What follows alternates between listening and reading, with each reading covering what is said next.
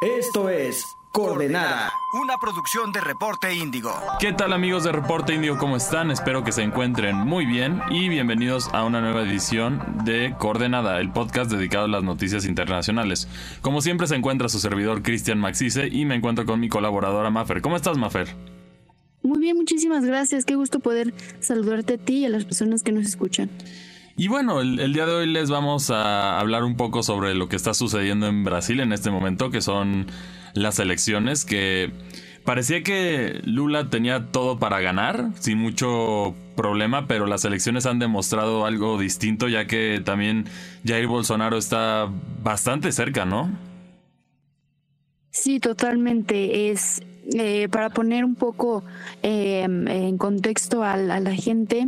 Eh, tan solo el sábado pasado, eh, una consultora Quest em, difundió que mientras Lula da Silva tenía el 49% de las intenciones de voto, pues Jair Bolsonaro el 38% eh, y estas, em, estas sondeos que favorecían a Lula estaban desde febrero pasado, cuando Lula da Silva eh, oficializó su candidatura a la presidencia eh, y pues estaba eh, más que claro que, Lula da Silva iba a llevarse la, la jornada, que no iban a pasar ni siquiera la segunda vuelta de las elecciones, pero en cuanto el, el Tribunal Superior Electoral fue pues registrando cada uno de los votos, eh, fíjate, Cristian, que en primera instancia vimos a un Jair Bolsonaro que iba a la cabeza en, el registro de los, de los votos. Después, pues bueno, a, últimas horas Lula da Silva fue rebasándolo, pero el resultado final fue eh, muy parejo. Lula da Silva registró 48.42%, mientras que el presidente Jair Bolsonaro 43.20%. Así es. Eh, Sí, quien, quien eh, si hubiera sacado cada uno de, eh, uno de los dos más del 50% iba a ser el ganador, pero bueno, esto no, no pasó. Y, será el próximo 30 de octubre que se llevarán a cabo las, la segunda vuelta de, las, de la jornada electoral. Y bueno, aquí el contexto en Brasil es interesante porque es básicamente la izquierda contra la derecha y están muy apretados. Eso es lo que, lo que vimos durante las elecciones. Y bueno, ya quizá se van a estar peleando ese 4.2% extra de brasileños que votaron por esta Simón Tebet. Que, que bueno, eso, eso les podría dar la balanza a su favor si es que logran sumar esto. Pero habrá que, que ver cómo se comporta Brasil, a ver si deciden mantenerse en la derecha como lo han hecho o, o de plano irse al otro extremo que es a la izquierda para ver qué, rinde con Brasil. Claro, sí, yo creo que la labor de estos dos personajes va a ser evidentemente eh, convencer a aquellos pocos que, que, votaron por otras opciones.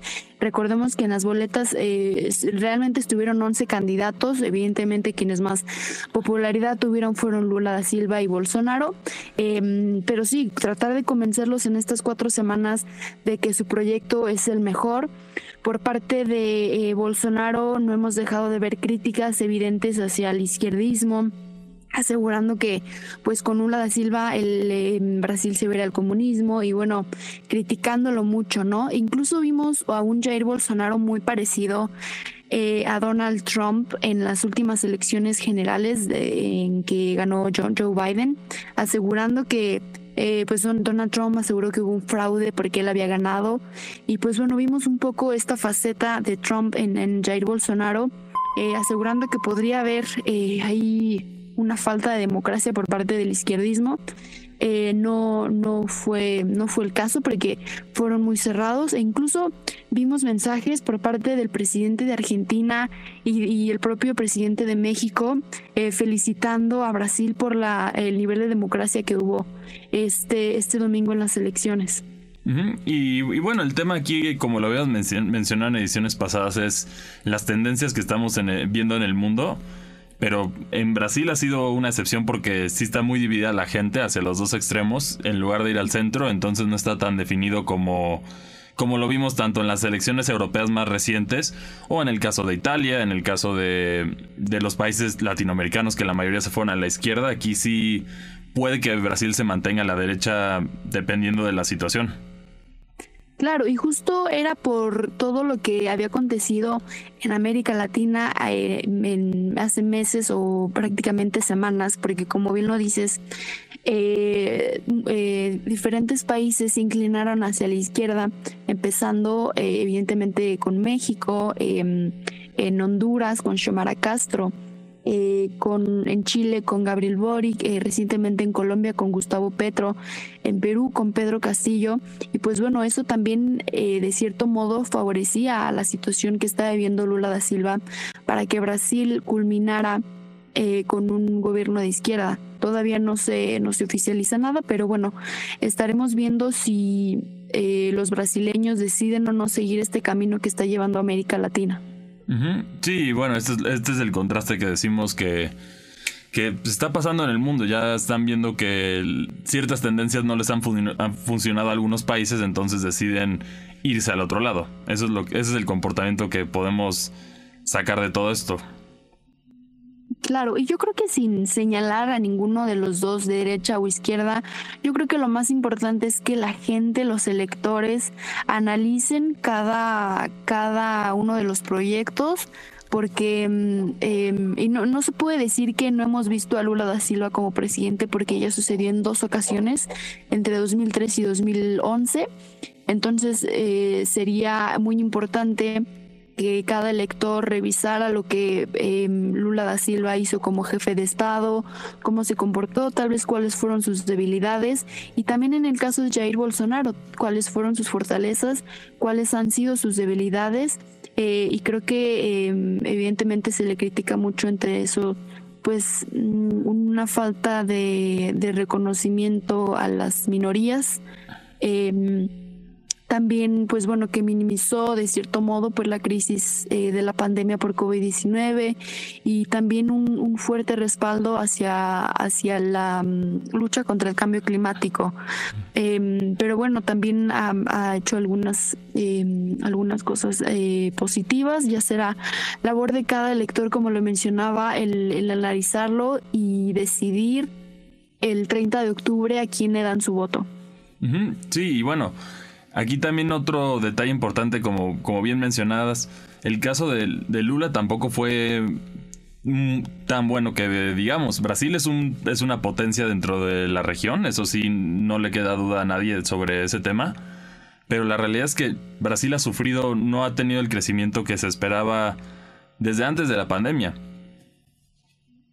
Y también aquí la posición será importante ver con, con qué países se va a aliar de acuerdo al, posible presidente que tenga. Porque dependiendo de las otras elecciones de otros países, ahí va a tener mejores o peores relaciones con ya sea Latinoamérica o Estados Unidos o incluso otros países. Claro, claro, sí, sin duda yo creo que también se marca ya de, de, de, ahora, desde ahora cuáles serían los aliados de cada uno. Eh, como bien lo mencionaba, eh, estaría por parte de Lula Silva, pues estaría evidentemente respaldado por los gobiernos de izquierda que están en, América Latina eh, y el Caribe. Y por otro lado, Jair Bolsonaro, pues por estos líderes de derecha, no precisamente de América Latina, porque pues vimos que recibió el apoyo de Donald Trump, envió un mensaje especial a Donald Trump, eh, pues destacando la figura que representó y ha representado Jair Bolsonaro.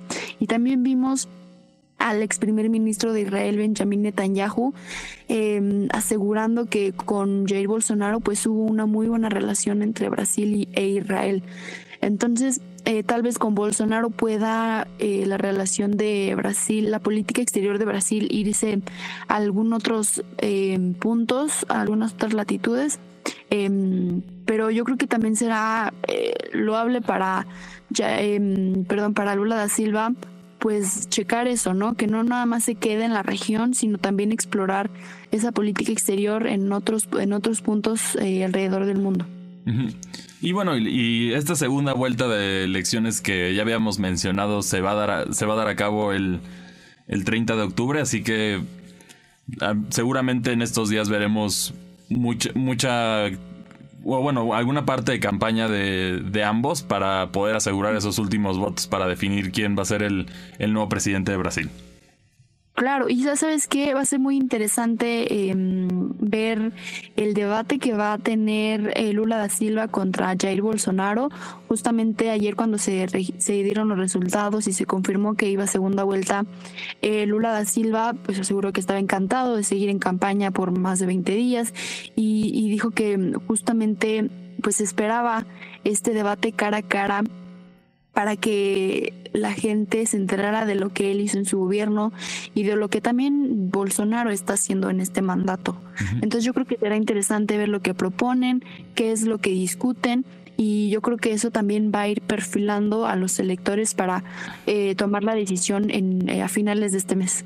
Así es, y bueno, para, para complementar esto con números, fueron un total de 123 millones de brasileños que decidieron hacer el voto pero aquí la clave es la cantidad que se omitió hacer su voto, que fueron 32 millones. Entonces, esa es una cifra bastante significativa para poder convencer y hacer la diferencia, porque si bien Lula va en el liderato con aproximadamente más de 4% de los votantes, es, esos 32 definitivamente te dan más que eso, entonces puedes cubrir bastante bien esto, entonces veremos cuál será la táctica de los dos a lo largo de, de este, de este mes de octubre para poder asegurar la presidencia. Y bueno, y cuál va a ser el camino de, Brasil en un, en, en, un nuevo mundo que está siendo retador para los, para los cambios, ya que hemos visto, bueno, estamos saliendo de la pandemia, tan tuvimos el conflicto de, de Rusia que tan está afectando a la, inflación, entre otras cosas que todos los países lo están sufriendo, entonces seguramente aquí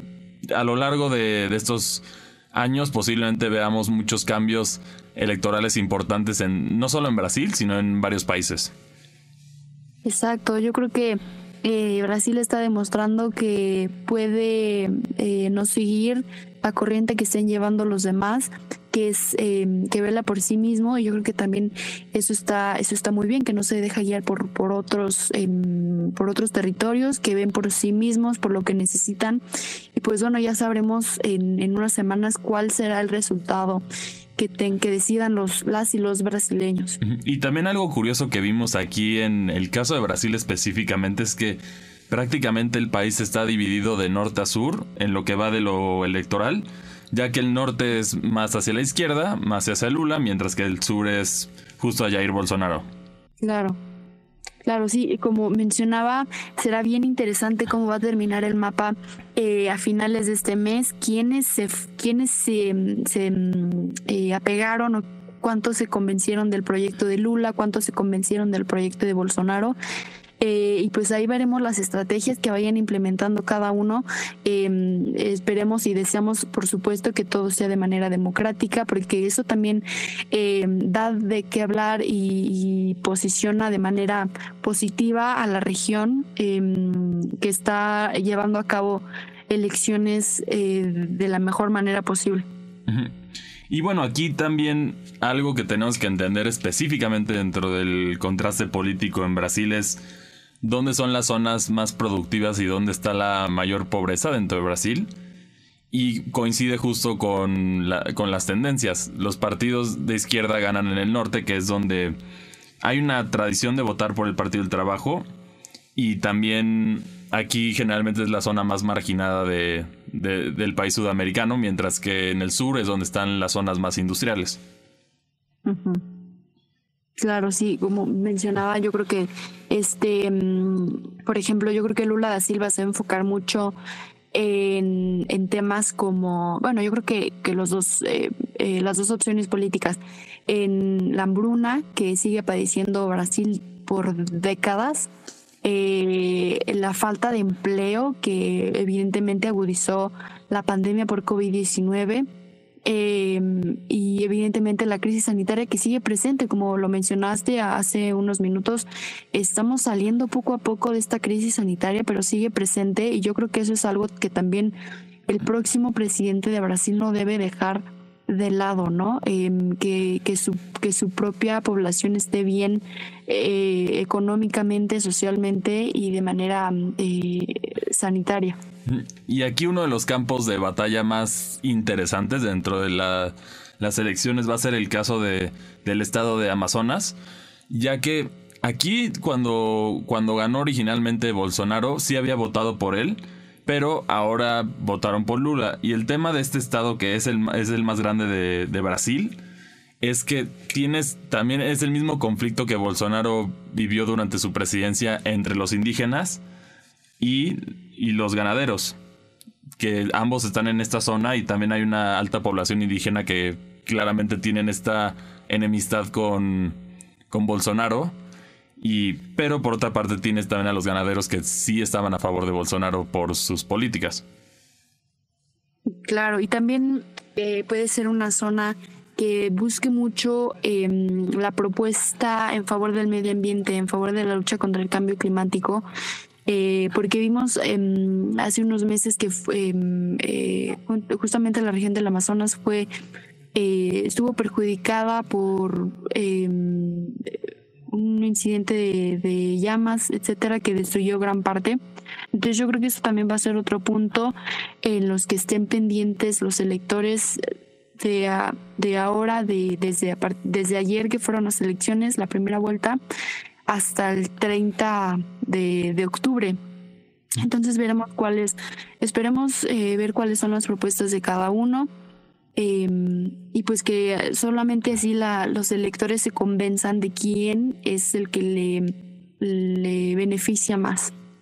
Así es, y bueno, también aquí lo que invitamos a los brasileños es salir a votar, porque definitivamente en esta elección se puede ver que tu voto efectivamente puede hacer la diferencia. Y es un número bastante considerable de brasileños y seguramente muchos veremos que si bien no ganó el candidato por el que ellos votaron, aquí se van a enfocar por el, el, el mejor de los dos males, como le dicen. Entonces aquí, aquí se va a hacer esta suma que es un porcentaje todavía, todavía hay ese porcentaje que puede darle la, diferencia a uno. Pero bueno, lo importante es que salgan los brasileños a votar para que, sea una, para que sean unas elecciones que efectivamente representen a todo el país. Exacto, yo creo que sí lo más eh, viable es que salgan a emitir su voto, eh, porque también, como lo mencionaste hace unos minutos, fue, fueron también algunos nulos. Eh, yo creo que es importante que se den la oportunidad de escuchar las propuestas, de ver lo que ya han hecho hasta este momento.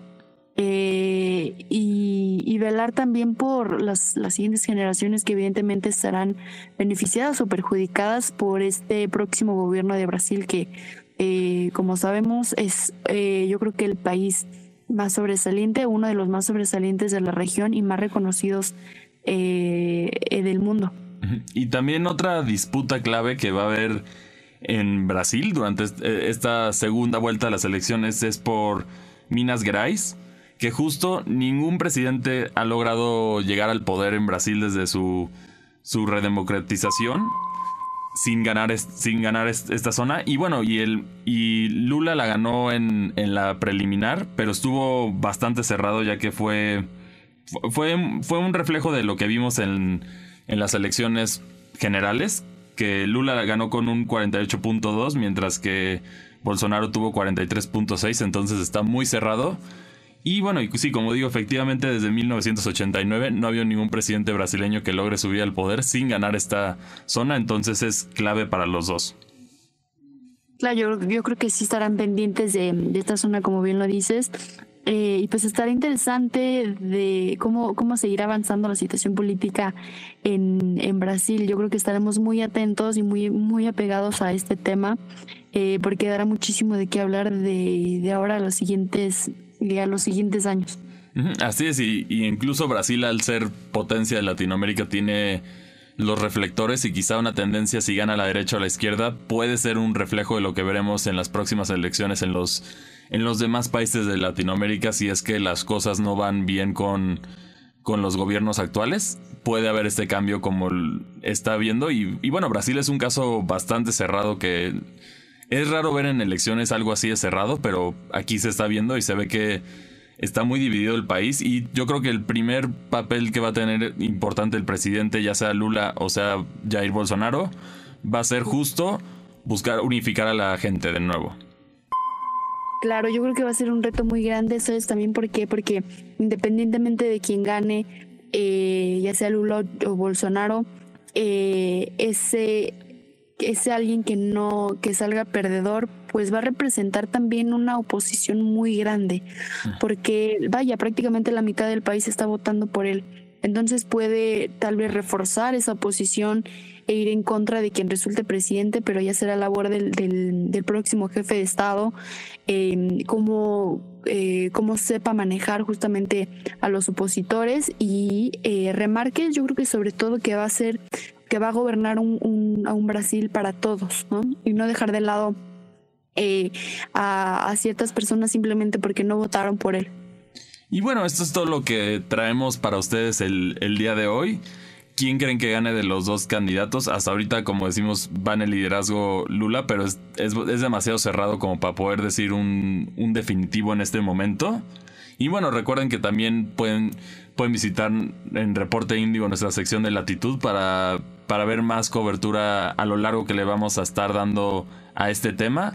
Y bueno, a mí me pueden encontrar en Twitter como arroba cristianmac62. Ahí también puedo platicar de estos temas o de cualquier otro tema que les interese.